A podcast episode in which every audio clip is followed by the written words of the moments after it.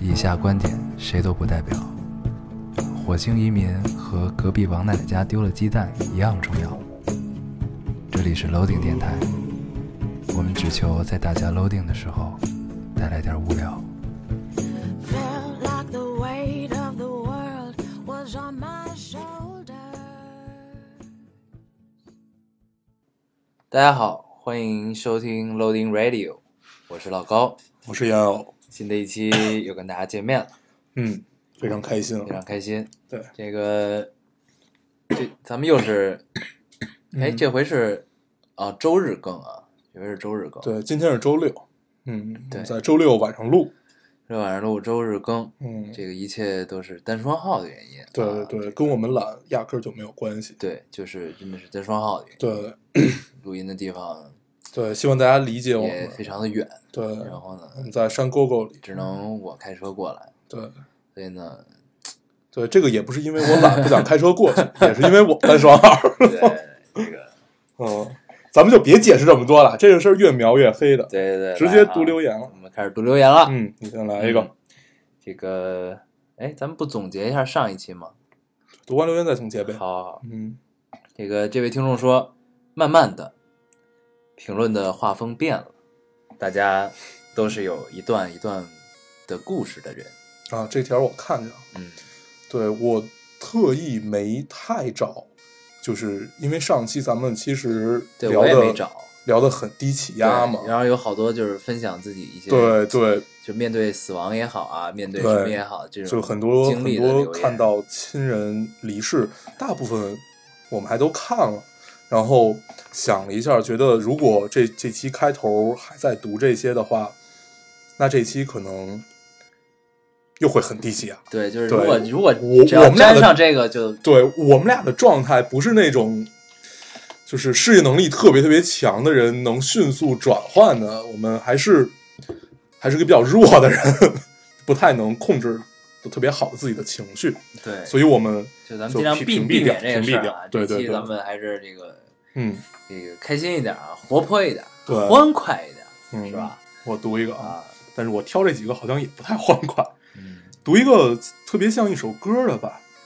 这个听众说：一部电话，一盒烟，一墙便利贴，一张外卖单，一个暑假，一个夏天，还有一个叨逼叨的电台， 一份一份遥寄的思念。第一份实习工作，累、孤独、欣慰、感动，没有一个独立的词能形容的感觉。谢谢你们，不光是在我 loading 的时候陪伴着，愿我愿我们都越来越好，成长为自己所希望的样子。嗯，他用了无数个一，嗯，对，就在形容各种状态吧。这是一个抽烟的人，对我还特意点进去看一眼，嗯是一个姑娘，这是一个抽烟的姑娘对，，特别喜欢抽烟的姑娘。酷对，酷。然后，嗯、这个无需多说吧。我读这个就是因为，这是一种状态，对它特别像莫文蔚的有一首歌叫《阴天》吧，就什么阴天在嗯，什么什么阴天不该 人的房我哎就间，不该提这个 事儿。哎。你再读一个，嗯对啊，这个这是一种状态。对然后呢，那我也挑一个就是状态一点的留言啊，这留言很短，但是状态脑补一下还是不错的。哎呀，叫这位听众说，夜班坐等下班儿，只有四五个病人在挂针，嗯，除了电视机的声音，很安静。好怀 好好好怀念你俩那魔性的哈哈哈突然就破坏了整个画风，对对，因为很短啊，嗯但是你脑补一下呢，这是一个特别很有画面感的一段留言。，啊对特别对这个特别三十年前的感觉，嗯，对吧？就是那个卫卫生所里，然 后喝茶看报纸，对等着下班儿。值个夜班儿是吧？对，然后这个电视呢，可能值班的就已经睡着了，嗯，电视变成雪花 的这种声儿啊，这个很有画面感，非常好。好，嗯我读一个啊嗯。这个听众说， 呃，空荡荡的房间，还没适应社会的我失眠了。打开熟悉的电台，听着熟悉的声音，莫名心安。想起，呃，想起了毕业前半年，同样是压力满满的日子，同样是自己独居的日子。偶然间知道了这个电台，喜欢上了电台。每当夜深人静的时候，空荡荡的房间里总能听到你们的声音，听你们听你们说旅行，立马考了驾照，看你们推荐过的书和电影，保存了你们好听的背景插播音乐。那半年过得充实而快乐，谢谢你们，陪我从校园迈向社会。即使现在很忙，压力很大，也一直等着你们定时的问候。谢谢你们，我熟悉的朋友。嗯，哦，越最后还有一句，越来越时尚的老高，还有我同年同月同日生的烟偶，很有缘分。哦，缘分 哎，嗯，生日的时候会互祝生日快，他怎么知道我的生日？你一定是在某一处透露出来，或对，者你在微博上写的。没有啊。酷，行，咱们不纠结这件事 儿啊。对啊，然这后个嗯，它里面有一个说到这个，呃，立马考了驾照，啊嗯，这个真的是一个跟果断的女子，对这个跟旅行有什么关系呢？ 不，她想自驾游对，你知道吗？对，这个我我们俩其实都还没有体验过自驾游。，对，其实嗯真的太可以累找机会试一试，嗯，从北京开到纽约什么对，的。我们我们一起去，你开车，我坐旁边儿，怎么样？嗯那咱们还没到那儿，可能就已经 挂掉。对，出了事情 啊。这多一个个很荣幸啊，我们可以从这个从校园迈向社会，一学直校陪伴着迈向你嗯社会啊。这个希望我们也可以陪伴你从社会走向家庭。嗯迈向婚姻啊。这个对，虽然我们也不知道什么时候自己可以有自己的婚姻，就是每期都要黑一下啊自己，对吧？？这个不，这个自嘲是一种生活态度对，啊，是一种本能。是一种生活态度，嗯是一种面对人生的态度。来，你读一个。就像我一直保存人类最后的希望，人类最后的火种啊！这个这位听众说，电台听着听着就突然忘记了烟偶的大黄这个名字是怎么来的了，看来得回去从头再听一遍了。你他妈是打算告诉我一下？哎啊呦，太我就是想告诉这位听众，你不用回去听，我现在告诉你怎么来的，哎呦，我操！我就知 道，对吧？嗯不用回去听啊我！来给大家读一个新的留言。啊我告诉你他怎么这个来听的众啊！说， 这个，因为我们第一二三期左右的时候呢 我，说就第一就期，第一期的时候呢，他的开头他说：“大家好，我也有。”嗯对，然后呢，也有，然后这他的嗓子就这样啊，嗯然后也说不清楚自己叫什么。呃烟酒嗓，对，然后呢，很多人就听成了“大家好，我叫 Yellow”，嗯但实际上呢他说是“大家好，我叫烟偶对”。然后呢，这个 Yellow 嘛，就是黄的意思，对对吧？什么什么黄大色对呀，大黄啊，黄色黄黄刊就物出来啊 之类的， 这种意思，对你知道吧？对，然后呢，最后就演变成了大黄这个名字，嗯，然后经常这个名字与什么狗啊什么的 联联系在一起， 对对对，大概就是这样啊。对，但是我不是单身啊，所以咱跟狗们还是有一段哎距离你还有一的。个留言， 你还有一个留言是吧？对，啊，这个听众说，呃，喜欢听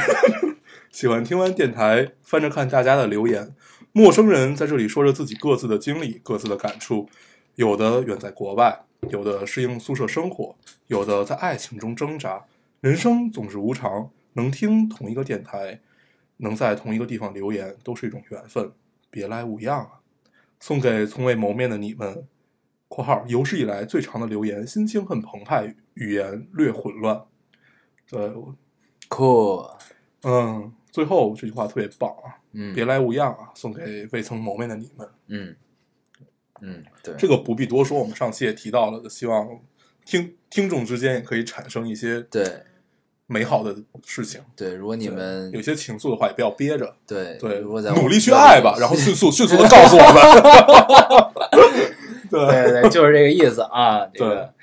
咱们这个每期的惯例都会夸一下自己。你嗯看啊，，你要你要夸了是吧？我我这期咱们前面不一直在对夸对对吗？，但是这期呢，我们还是要夸一下这个别的啊。嗯咱们读完留言，大家都懂了。嗯，这位听众说，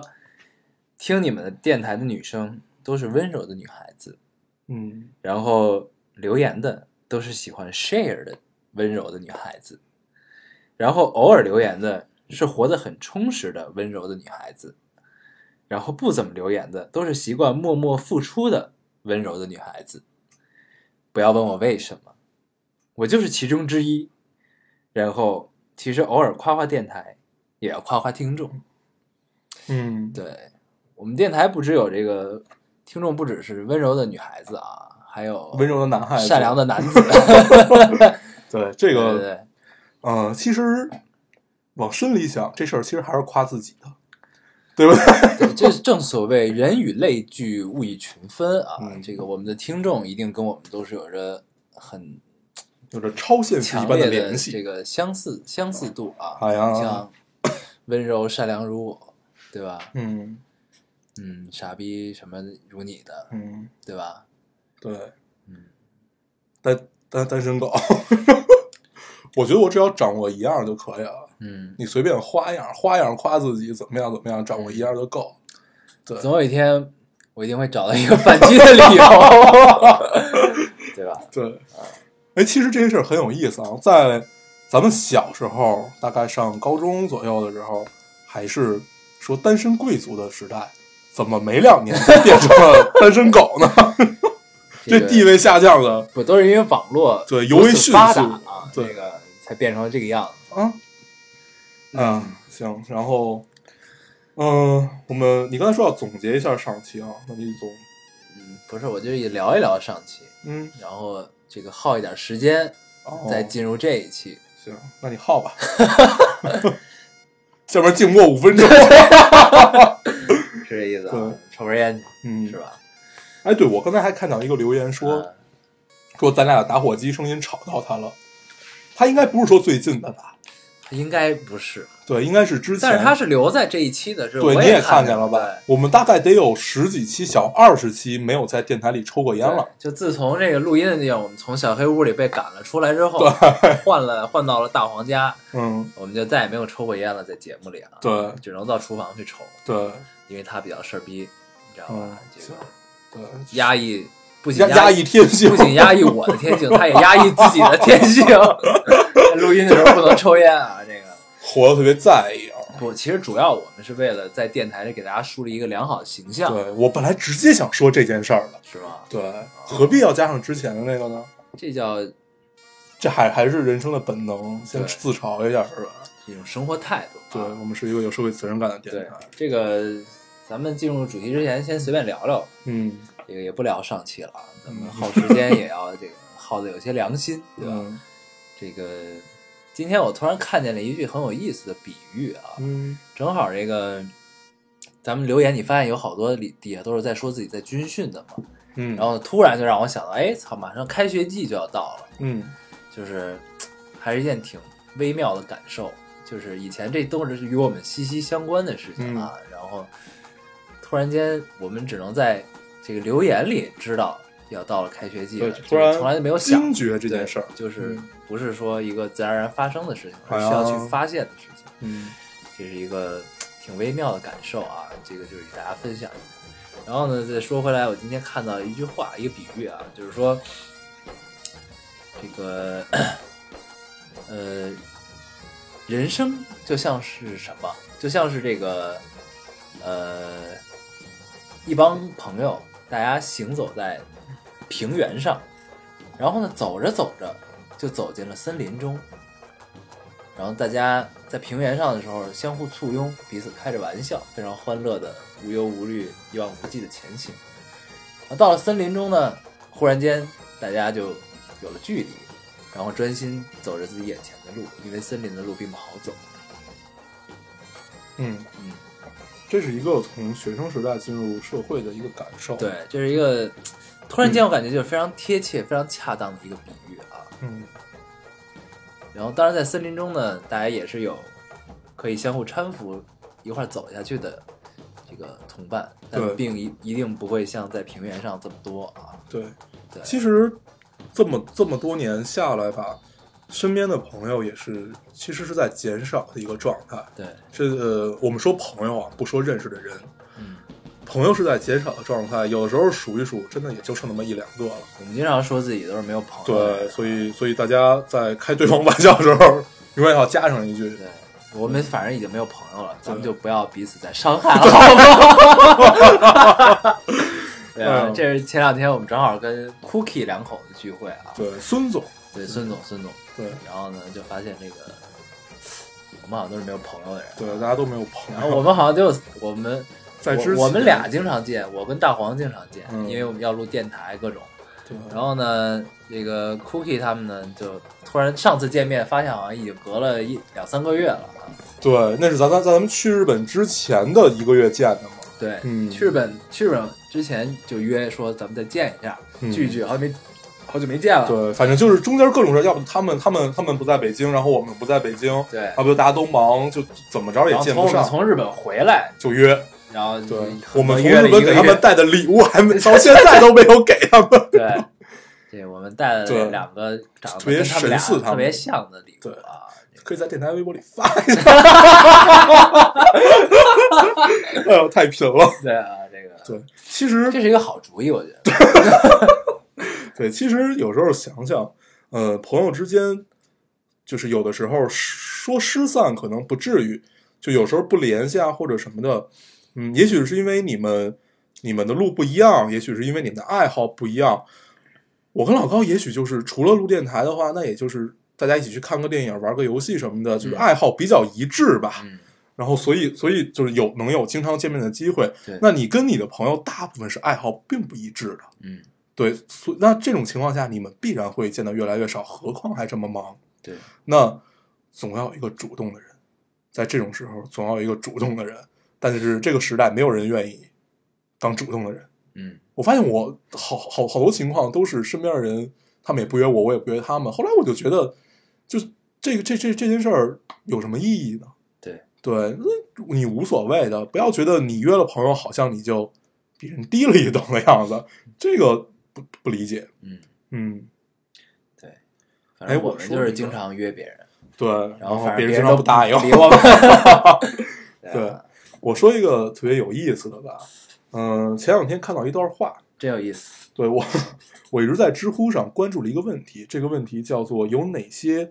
呃一见某人误终身的故事。其实这哎，段我好儿像看嗯过这个。对这段儿是从哪儿出来的？是从就是就说金庸嘛，就金庸写的杨过，就一见杨过误终身。嗯就是它里面举了很多个例子嘛，就杨杨过后期的姑娘们，然后有以郭襄为特例，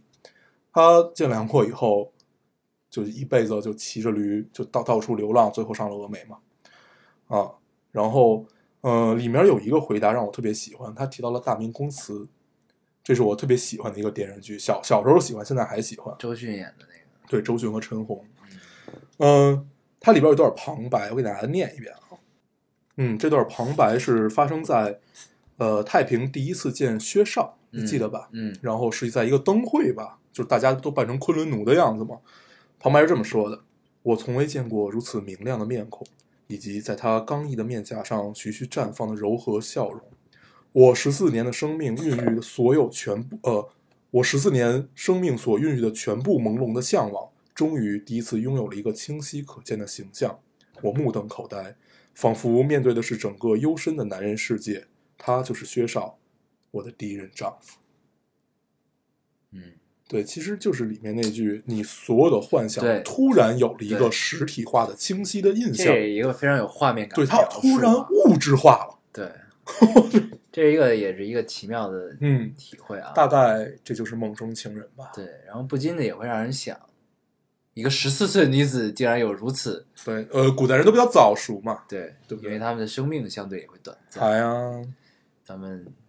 聊的很不负责任啊。嗯 对，行，这个行吧，咱们耗时间可以了。啊，咱对们咱们耗了不少时间啊。对，呃，之前聊了一些不疼不痒的这些话吧，因为可也许这期的内容相对没有那么主流，因为我们要聊一个并不太主流的电影《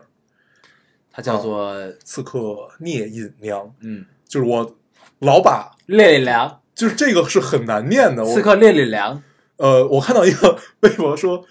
这个你要读快了可以忽略俩字儿，嗯，就刺客聂隐娘， 聂隐娘，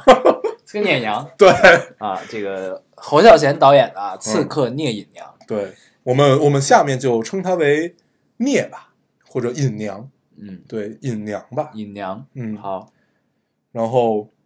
嗯，之所以说它并不主流，嗯，我们并不聊《烈日灼心》啊， 对，因为对，可以给大家讲一下这对个我故看到事。底下留言说，我猜这期你们聊《聂烈隐日娘》和《烈日灼心》，对，呃，我在第一次看《隐娘》的时候，我就在想，我到底是先看《烈日灼心》，还是先看《聂隐娘》？嗯后来我决定还是去先看侯导的片子嘛，嗯然后看完了第二天我又去看了一遍，就特别怕这种事儿的发生。嗯对，所以到现在我还没有看，我们都没有看这个《烈日》，应该这两天会去看，下期争争取聊一两句吧。嗯好，啊，好啊。然后，顺便聊聊《西风烈对对对， 都是一样》的，啊，什么无人区啊，对。都是同同样。啊，好啊，嗯这个正式进入这一期的主题啊。，对，这期我们的名字叫“何与圣人同忧”。嗯，对，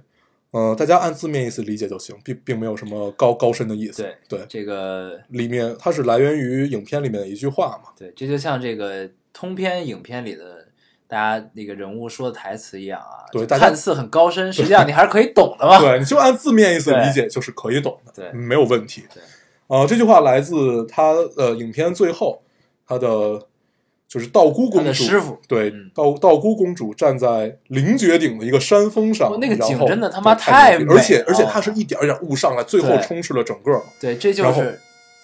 呃，你先说，你先说，你先啊说，嗯，就是啊，这是一个系列的问题，你先说你的。对你待会儿再聊他整个等的这个过程啊。我要说的是，他就最后说了一段话嘛，呃，见道无亲，不与圣人同忧。如今剑术已成，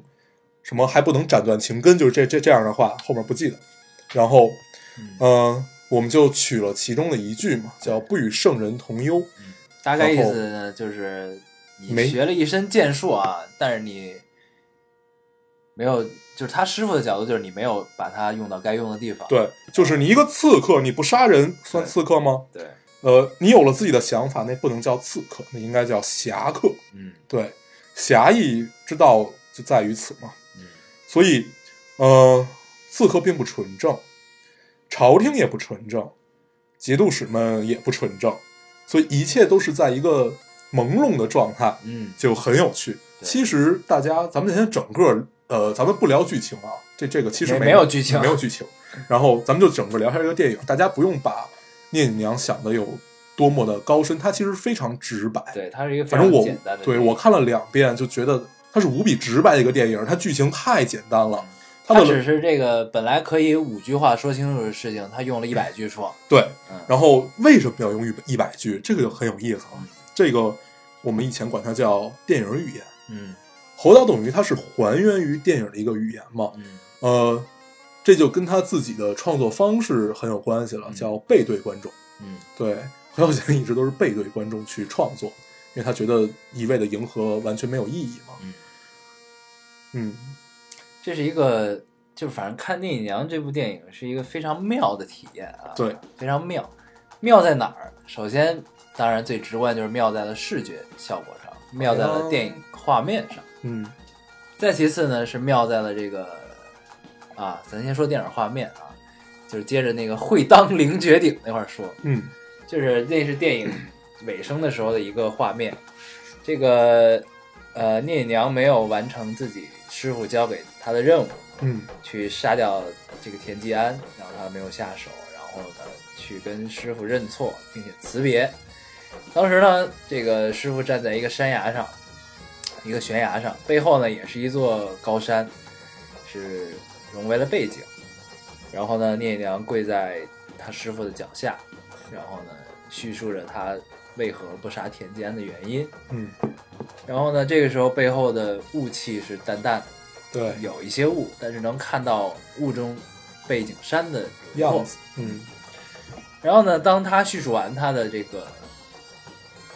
那个不杀田季安的原因之后，然后呢，师傅说了一些话，表达了师傅听到他的反应的心情。嗯，这个时候雾渐渐的浓了，然后呢，逐渐的看不清了背景的山，然后师傅还在说着，然后雾越来越浓，越来越浓，最后变成了背景，什么也看不见，就是一片白，嗯，被雾气所笼罩，到最后这个聂娘撤了，嗯，这是这个结尾是一个非常妙的结尾，就是不是结尾啊？这段画这这这这段剧情和画面的配合是一个非常妙的呃展现，就是它背景的这个雾就跟这个是侯导安排的一样啊，这个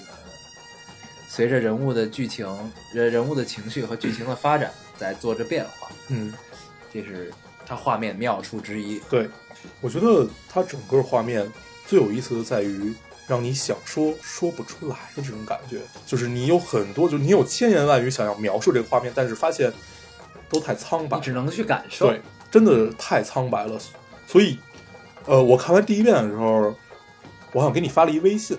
我说这片子其实如果你什么都不看，只看一遍。这个整个整个的摄影风格和整个画面就已经足够了，嗯，你什么都不用想，就看就足够了。对，它是一部在摄影上完成度相当相当高的嗯这么一部电影。嗯。呃，我觉得近个近三四年都是没有过的。首先啊，这是一部胶片电影，对他拍了四十多万尺的胶片，对，据说是小五十万只，四四十四万只是一嗯个比较精确的，但谁也不知道到底是多少啊。嗯，而且这个就很有意思了嗯，它的一个宣传语我觉得特别逗，说也许这是你在大荧幕上看到的最后一部华人的胶片电影。嗯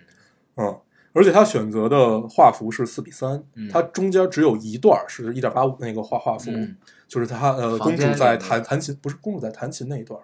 房房间里永远都是四比三，是？吗？只有公主弹琴那一段是是一点八五画啊幅，对想对象这是段那突样然变宽了，对对对那个那个视对，因为觉，因为他的琴是非常宽的对那种，然后我就在想，为什么要用四比三的这个？就除了胶片啊，胶片也有这种可以达到十六比九这种状态， 嗯，主要他我是觉因得为十六比九都卖完了，嗯，也然后也用了四 比三的，这里脑补出来的。呃，四比三的会让人更关注细节，对这个是这是我的想法啊，不一定对，不一定对。但是我觉得，确实你看四比三的电影的话，你会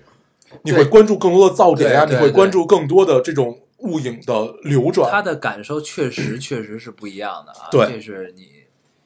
真的是，反正是我观影以来第一次有这种体验，对，嗯，这种呃，长久以来吧，长久以来没有在电影院里体验过这种，就是你一需要切都在你眼前，他妈对清晰的展现这而种感觉，且需要你完全的专注才能看进去的电影，对，这个很有趣，就是你必须得专注，嗯它它才有趣。嗯。你如果就哪怕你漏了一点儿，他会就会觉得，哎呀，他们在干嘛？他们在干嘛？就是你看这个电影的时候，你不能想他们在干嘛，他们什么都没干。其实，对，就是你要关注细节，每一个画面、每一场戏，它的任何一个地方都是值得去仔细仔细观把嗯察玩对的，，嗯，这个是非常有意思的一件事情啊，就是这个真的是叫用画面来说话的，对，这么一个做法就。所谓的电影语言嘛。对，然后呢，就是咱们还是说它的妙处啊，这嗯个画面。你记得有一段戏嘛？呃，张震，张震演田季安嘛，嗯张震在跟他的那个二妾对话的时候，嗯，胡姬，对，嗯，始终前前景有一对个对纱对，一，直虚，一对直虚。它实际上是两层纱，对有一层纱呢带点反光，反着烛光。对，我是第二，二次看的时候才发现，它是真的是两层纱这样对一溜一溜对这样过来。对，它实际上对是两层纱。嗯，然后呢，这个纱它也不是全程糊在镜头面前，，对，它是是根很据自然的根据人物的对话和情绪，嗯，恰到好处的啪就展开了，让你清晰的看到这两个人。对，然后呢，又一会儿啪又挡上了，嗯。过会儿前面那个反光烛光的又挡上了。嗯，这块儿咱俩有点不一样，啊我倒不觉得它是完全是根据剧情，嗯我觉得，呃，就是你你看侯孝贤以前的电影的话，你会发现他其实一直都处在一个挺客观的这么一个状嗯态，他的至少他的镜头。是一个客观的镜头，嗯所以他才使用这么多的长镜头啊、固定镜头和推轨。嗯，然后，那在这种镜头，尤其长镜头上面，它就注定了你是一个客观，但是你如此的客观，其实就是主观了。嗯，对，所以我倒是觉得这一段也许就是自然。这个这不个不不，你大家可以这么理解这个事儿。嗯就是实际上也是这个沙，也许它是自然的，嗯但是它自然的波动也帮助了这段戏的对情对绪的变 化，对你吧？情商好高啊！对对对， 你看啊，对你这么说嗯就说的很通了， 对有没有？这样这样说就撕不起来了。对对，咱们需要有冲突。我一直是一个非常温和的人嗯，我行并不那喜咱们聊欢与下人这个产生咱们聊下一个太多的事儿冲突。对，这样有伤和气。嗯，中国人有一个传统的美德，其实叫做我们在以和为贵，啊在这部电影里能因为什么不可以接看到话很多大我师在的聊影中子国的啊，传统美德，比如像黑泽明啊， 对，尤其第一段，第一段，呃，黑白那一段，黑白那一段，我第一反应就黑白那是一段，这不就是梦里面的第一段的狐狸娶狐狸娶亲吗？没你还看你还过记得吗？你你没看过梦没有？啊？值值得看，值得看。那是第一那段好像个话剧嘛？不不是那是什么呀？黑泽明的一个电影，没看过。分了几段故事，第一段叫狐狸娶亲，嗯，很像，非常像。然后你还能看到，呃，就是有一个叫小泽京二，一个日本拍小实验短片的这么一个导演，嗯他呃，我不记得他还活不活着了啊，反正也能看到些许他的影子。呃，日本风很浓，呃日本风很浓，就是尤其在第一段，包括整个整不个不，主电影，要是因为它要还原唐朝风情。不是不是，我在我在我我我我在说的是现代，不不是说它里面的美术这些东西，就是它现在的拍摄风格，啊它现在的拍摄风格其实是很日系的这种呃日系大师范儿吧，就就就就是就就就这么来总结，而且它的其实，因为它前一段黑白有很多在野外拍摄的，嗯，反正我不知道是因为光的原因还是这个呃画幅的原因，嗯就是让我感觉它好像是加了滤镜在拍的，就是它的很多树叶的反光嗯，和草草原的那个那个颜色的呃亮度，嗯它特别像是加了某种滤镜拍出来的，嗯，没准人家只是高对比呢。嗯，但是它的灰度其实非常好，对，不，他你我我它有我我有感觉，有的画面对的我感觉灰度他非常要不好真正他这是用了两种胶片，有的是对比度极高，嗯就是阴那个灰度一般，但是黑白分明的这种，还有一段就是他们拍道观，道观那一段，嗯后山的那对个灰度，那个有三层次，对，那个那个晕染是非常棒的，对，对，嗯、也许只是人家光比大在野外拍的时候，有可能，对。对，也许只是天色暗了一 些， 这个对，我们啊不多做猜测对啊，，但是黑白这段体验是非常好的，啊对，看了开头就觉得嗯，这是一个非常妙的电对影，可以看下去了。嗯，它里面儿黄晓贤这个电影都特别大，他把一切关于剧情的细微之处，我觉得都删掉了，嗯，永远都是特别大的一个背景，然后就尤其在野外的啊，大部分都是一个很大的背景，然后再描述一下，然后这事就过了，对对。然后你所有的逻辑、所有的剧情都是脑补出来的，对对，但是这个就很有趣了嗯，因为这个片子很简单，剧情非常简单，逻辑也很简单，所以并不难脑补。然后你更多的关注就会还原到电影本身，嗯对，就是它的创作初衷嘛。里面儿其实很有意思的就是他用，就是刚才我还是说到这个在摄影上面，他这个美学追求其实是一种用一个现代的美学追求去还原古典古典美学的这个一个状态，然后他在不断的去找以前那个状态，很多时候他找不到，找不到的情况下怎么办？他选择不动，这个是我看一个影评突然启发了我，嗯，就他他人物很少动，你看他动的最多的是什么？是沙，嗯是风，嗯是烛光，是风铃，是什么？是什么？都是这些意象化的东西。然后他人很少动，啊，你有体验你吧？要是这么说的话，就突然让我想到咱们在大圣里聊的那一期，嗯我也是看到了一个别人的描述，嗯他说中国的古典美学在于什么？嗯，在于流动，对，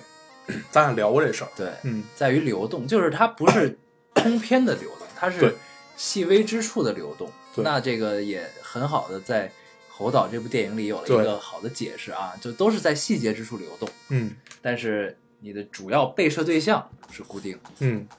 侯导这个片子，嗯，因为现代主义的话，就缺少了一些留白性。我们可以看到它的整个电影的画面，就咱咱咱们就说影像本身啊，其实留白并不多。嗯它大部分留白都是在剧情上面啊和你的意象上面，就是你的思考上面嗯啊。它电影本身的画面留白，其实我感觉并不多。除了结对尾，，都是对结尾是嗯，都是很很饱和的一个状态，就是把它玩完。但是它给你的其实它的留白在于更多的是时间，对，你知道吧？对就是它就这把一场戏，它可能就是本来如果你台词说完，情绪一到，咔就转场，对，就完了，但不是，对，他就非得用长镜头，对他给你耗半天，对然后也不说话，这个是在电影里太奢侈的一种行为了。对，而且还是胶片，对，这个这个太奢侈了，这个怎么说？嗯，我我们都是被惯坏的观众，都觉得你你你起承转合、你的剧情冲突、你的逻辑性、你的节奏感，他把这一切都打破了。嗯，一切的一切的，我们现在关注到，不管是好莱坞电影啊，或者我们看到的一切国产电影，都有节奏性和这种怎么说，就是这种高潮啊，然后去铺垫啊，这些所有东西，它全都没有。嗯，他把一切都打破了，然后他就给你留下这种大段儿大段儿的电影。嗯，就是情节，对然后感觉就是每一段时间的嗯截片放在这里，对，你就看到了它，对，它就像把一幅画儿，一幅我们假设把呃尹娘说成是一幅名画儿的话啊，它用一层纱盖上，你大概能看到它的轮廓，然后它每到一处给你掀起一个小角或者抠一个小洞，嗯，然后你就会它剩下的那些东西就让你脑补了，剧情就让你脑补了，但是这个用纱蒙住这一幅画儿就已经够美了，大概就是一个这样的状态。这个我就突然想到了，呃，咱们有几个，就不管是成语也好，谚语也好，叫呃一叶知秋，嗯，什么窥一豹而见啊，不是窥一斑而见全豹啊，什嗯可么见一斑，对，嗯然后呃不可见一斑是窥，这个是相反的意思，跟窥一斑而去见全豹。嗯，嗯继续继续，对对，还有比如说什么啊，观滴水可见沧海嗯，这种话，嗯然后这个如果安在现在这个时代的话，其实是完全没有意义的。嗯啊，因为因为这个要求的是，第一你很闲，第二你有想象力，你有脑补的能力，嗯然后你而且你还会对未知带着一种浪漫的诗意的一种向往吧。嗯然后现在我们处在一个，嗯、信息爆炸啊，这这你你你想见沧海，嗯，就处在一只个不过比较浮躁的环境中啊，对大不家光很是难静浮下躁心来去安安静静的做没一件错事情，不是看一个电影，对，他只是安安静静的静下心来去做一件事情。对我们通常向往的一切什么慢生活，什么嗯一切，那个电影就已经就《尹娘》已经已经足够慢了。那我第二次看的时候，这个电影里电影院还是有十九个人退场，嗯，所以，呃，但是我看的时候，我也在玩手机，有的时候就会看对看一 下，然后呢然后接着看。对，所以我们对呃未知的容忍度和对跟自己习惯冲突的容忍度太低，嗯，确实是很低，这个是问不题。不是，我觉得是大家曾经都是这个样子的，嗯就都可以安安静静专注的去做一件事情，嗯除了上班儿。嗯，对，呃，只是我们在这个大的时代的变化中，我们在潜移默化的被改变，对，只只是，但这个最可怕的是我们被改变，而我们并没有发现，嗯，这个而是且我非们常可还怕向的往，我们对向往以我前们那的种而且生活不 就是不习惯了，已经就是就突然有了这么一个让你用一个多小时坐在这儿这，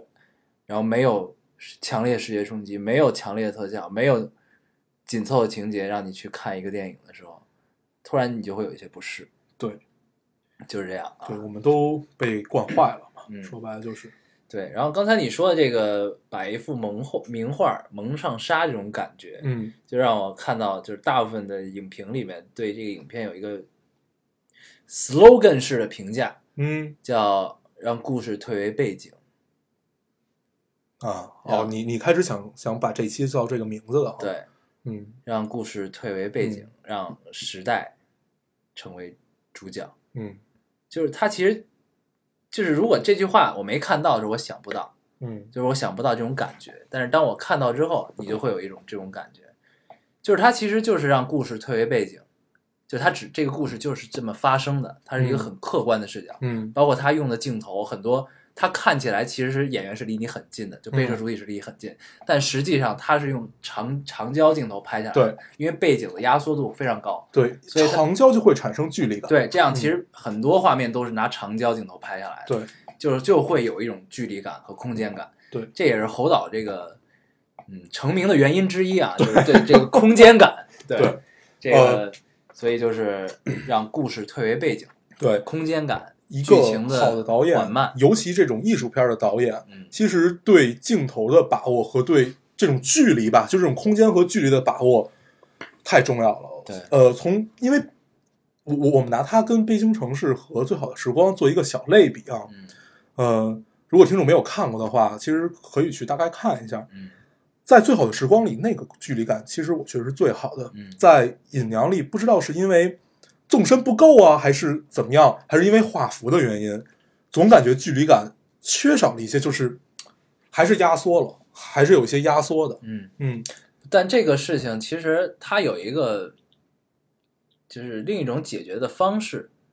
是啊嗯什么？是声音，嗯，非常妙。我觉得这里的声音太妙了，林呃林林强做的总监制的音乐嘛，不只是音乐，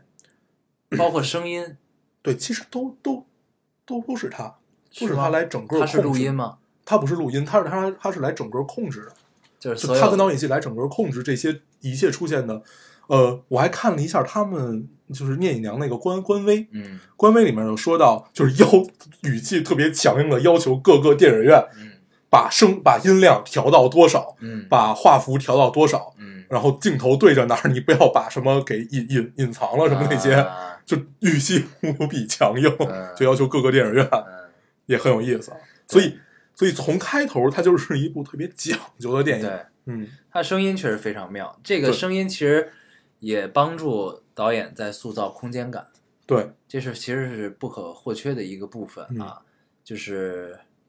呃，很多场景你都会听到它的背景声音里是有鼓点儿的，嗯这个鼓它也许是有什么历史的背景，嗯就是我不知道为什么会存在啊。但是就是你在这个空间中，你可能距离不一样，你听到鼓的声音也是不一样的。，对，你有的时候在屋里鼓的声音就会小一些，嗯然后你在另一个屋子里的时候，鼓的声音可能又是另一种位置和另一种穿透力的变化，嗯这都是一个空间的塑造。嗯，包括你在野外的时候听到鼓声，可能就会是非常大对，之类的，就这也是一种塑造。包括你在呃在哪个哪个场景我忘了，然后你能听到外边有小孩说话，嗯有小孩闹，然后有各种什么就是人经过的声音，就市井的声音，嗯你都能听到。嗯，就是完成度很高，对，对。然后，呃，我说一下我喜欢这部片子的一个最大的原因吧，它不矫情，嗯它不像我们通常看到的所谓艺术片和文艺片儿嗯特别，就是导导演带着那种我要拍一个艺术片儿的心态来拍，嗯这部片子里是没有的。它因为我觉得最重要一点，首先它明确，侯小贤应该是带着特别特别明确而且很极端的艺术诉求来拍的这部片子。但是他的心态很平和。我觉得对，，嗯。然后我看到朱天文，就是他这就是这个这个这侯个，嗯导的御用编剧，对他的编剧就说到，侯导是一个什么人？是一个无可无不可的人，嗯但是他又很强硬。嗯所以就就很有趣了。据说最开始尹娘有十六句台词儿，嗯，现在有九句，最开始魔镜少年是有妻子的，是吗？ 魔镜是就是那个叫什么来着？对欺负欺负木村村，欺啊负木村，村对木村里边那个魔镜少年就是对结尾的时候魔，镜少年这个名字对特别有趣他，真的他在角色他这个电影里就叫魔镜少 年，对，就是魔镜子的那个魔镜，嗯，魔镜少年就是结尾跟舒淇一块儿走了的那个给浪迹天涯那去个男了子啊，去了新国呃对新罗，新罗国，然后他其实是要借道新罗回到东瀛，嗯对，是这样的。然后呢，有一个历史背景，然后他在他在这个日本版里，就聂隐娘的日本版里，嗯他是有妻子的， 然后呢，在这里被剪掉了，嗯然后呢，然后好像还有很多打斗的戏，其实都拍了，嗯，然后被侯导都剪了，对。然后据说就看那个一篇算是朱天文的一个访谈吧，你看了吧？那个就是看他前几次看都觉得特别绝望， 他尤其看第一版和第二版的时候，他就特别绝望，他觉得当当时他和那个那个美美术还是谁，我忘那个人叫叫什么了，嗯， 他们俩都觉得特别绝望，就这片子完了完了，嗯这个不不不可能卖得出去了，卖不就了了对，就这种状态，因为最后我发现侯导剪完什么也没有，对，就是除了除了这些大段儿的大，就大环境和、呃大景深的这种东西之外，一切的剧情全部抹掉，一切的逻辑全部抹掉，然后发现一切的打斗场景能有这种起承转合和有一些高潮点吧，没了，就它是一部空的电影，嗯嗯，然后他在当时觉得自己完了， 就就就无比绝望的状态，对，嗯，就是我觉得看《聂隐娘》这个这个事儿啊，就关于这部电影，咱们其实就是大家去看的话，如果嗯真的愿意去看，就不要抱着去看商业片的态度去看，对，就是它不是它不是《碟中谍》，它也不是《终结者》，对，它是就是它是个电影本身，对对它就是呃，它票房你不会好，对你，你你去看，其实就是看一个导演的艺术诉求。如果你对他感兴趣，和如果你觉得，呃，你希望去了解一些自己并不太关注的领域的这些事儿的话，其实可以去看。嗯呃，并不是说你一定看了戈达尔啊，看了什么什么什么什么什么什么杰杰斯，什么什么里夫斯基的这些人，就是一一堆大师，你才配去看这个电影。嗯完全不是这个这个样电子影。谁都能看，谁对都能看懂，任何大师的电影都是拍给人看的。有的大师觉得自己是精英文化，他拍出来的东西只给精英看，然后我我就特别不服这种人。我觉得这个应该就是谁都能看的，但是确实有一部分文化是精英文化。嗯这个就所谓精英文化，就是要要求你有足够的知识积累嘛。那这个知识积累是人人都可以有的，嗯你先天不足的话，那你后天努力啊。嗯，所以我们不能说，嗯、我看不懂就去骂，这跟当时《一步之遥》其实是一样的嘛。，《嗯对，一步之遥》完成度远不如这个，嗯，聂隐娘啊，但是它也是一部作品，它也有你不懂的地方。我觉得首先应该还是你去努力的了解它，嗯，其次你再去批你判再去它。骂他。《一对，步之遥》不是一部高级的电影，对我们聊过这个话题，对它并不对高级，但是它是不是一部好它电是一影？部这个时代该出现的电影对，但是它并不高级，嗯，它完全可以做的比这个更好，对，就是这样啊。嗯，但是这个《聂隐娘》，就是咱们不能这么比，人家《一步之遥》奔着二十亿票二十亿票房去的，那他这么做就是吗是就是自掘死路 啊。这个《聂隐娘》本来就没有考虑票房这件事 情，因为你看他的投资方是银都。嗯所以他就不会有考虑投这个票房的事情啊。银都投什么？投王家卫的，对， 就是对，就是不考虑，对，就是绝对不会就是砸嗯票房这个回报的这个事情。对所以大家也可以抱着这种心态去看，也许嗯，就不会像看《终结者》的这种心情去看一部电影。对有，而这且种落也差不要把一部艺术片儿想的有多么多么的高深，和你觉得非得去我我沐浴更衣才能去看的这么一个状态，完全不是。你就抱着平常心去看一个电影，嗯，它就是一部平常的电影，嗯，它太普通了，除了嗯除了那些你需要大量脑补的东西和一些呃你的意向和你的概念在的东西，其实太简单了。也不要觉得台词好像都是文言文就很复杂，就就其实都是字面意思，对，你非初常好中理毕解业就能理解。对，嗯嗯，反正总结一下，就是这是一部客观到主观的电影。对，就客观到极致就变成了主观的电影。客观到主观的电影，然后他用非常美丽的画面，对，非常嗯，非常运气的配合嗯，啊，非常运气的配和合，耐心，和耐心。对，嗯还有美丽的美术，嗯，然后给大家呈现了一段当年唐朝这个乱世之中发生的这么嗯一段段简单的爱情故事。对，嗯，还是嗯，嗯，就这样，最后，最后，最后总结一下，其实就是在看我在第二遍看这电影之前，呃，有一个朋友问我，就是说这个电影儿怎么样，还是怎么着？后来我想半天，我说这怎么回答？嗯我回我就回答他一句，我说这是一部需要耐心的电影。嗯，对，其实真的是对，侯导拍的也很有耐心。对，对，然后当然，如果大家花钱去把电影院看了啊，也嗯，放更多耐心去看吧。对，你总会总不会要轻获易退得场，不要总会轻易获得退一些场体验，但是它确实跟的真的跟以往你看到电影的体验是完全是不一样同的。对，只要你用心的去感受和体会，一定会感受到的。对，嗯，哪怕你完全不去看剧情，你不用脑补，不用逻辑，任何东西都不用，看画面也很美了。对。看这当然，些如果你们受不了慢节奏，就不要去看 了。对对对，它很慢，就是 慢。这个这这不是说，也我们是衷心的劝大家，如果大家不就是接受不了这种慢的嗯，剧情，真的不用看了。对因为真的会提前走了。对，而且、而且这是一个不怕剧透的电影嘛，嗯，就你给我讲吧，这这故事用一句话就能讲明白了。嗯，但是他拍了一个多小时，嗯所以那就这意思就很明白了。嗯嗯，行吧，我们抱着敬畏之心，嗯也抱着平常之心，嗯，很冲突的一种情感，嗯聊完了这期《聂隐娘》嗯但是这个电影对我来说，不能说喜欢，嗯。我不能说我非常的喜欢这个电影，嗯我特别爱这个电影，嗯我没有这种感受。那我也没有，对对我只是但我我我喜欢，但是嗯说不到就是特别爱，对它只是让我感受很好。对，就是感受，就是对一种新的体验而已。对然后但是真的是一个非常妙的电影啊。，对，因为从来没在电影院电影院里体验过一部你需要特别专注去欣赏它的美的电影，嗯没有。嗯，所以这个是一个新的体验，对，很有趣。所以就是这部电影，我们就也不必多说了啊。对这个每个人都有每个人的体验。哎呀啊，那也没什么可总结的了啊。对，他就基本是说完了嘛，对带着耐心去看。如果呃不习惯特别慢节奏的生活和电影的话嗯，就不要去看。嗯嗯，或者你想在这种浮躁和快速的生活中找一片安慰，不不是安慰，找一片可以让你安安静静的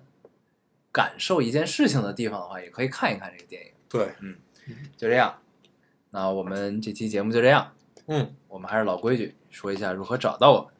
大家可以通过手机下载喜马拉雅电台，搜索 Loading Radio 老丁电台就可以下载收听，关注我们。新浪微博的用户搜索 Loading Radio 老丁电台，关注我们，我们会在上面更新一些及时的动态，大家也可以跟我们做一些交流。嗯，现在 iOS 的用户也可以通过 Podcast 找到我们，还是跟喜马拉雅一样的方法。好，那我们这期节目就这样，谢谢大家收听，我们下期再见，拜拜。拜拜。半冷半暖，